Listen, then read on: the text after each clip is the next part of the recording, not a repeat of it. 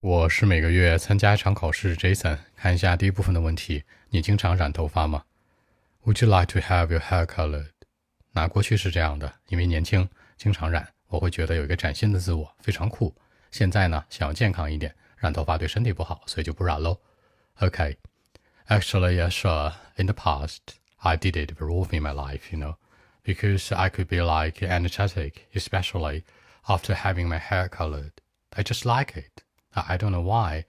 Kind of like a, brand new me, you know, each time. But now things changed. I think that having my hair colored is not very healthy. You know, uh, I just want a healthy life. So that's it. 那过去经常染头发。In the past, I did it very often in life. 那崭新的我，a brand new me，健康一点喽。Want a healthy life。更多文本问题，微信 b 一七六九三九一零七。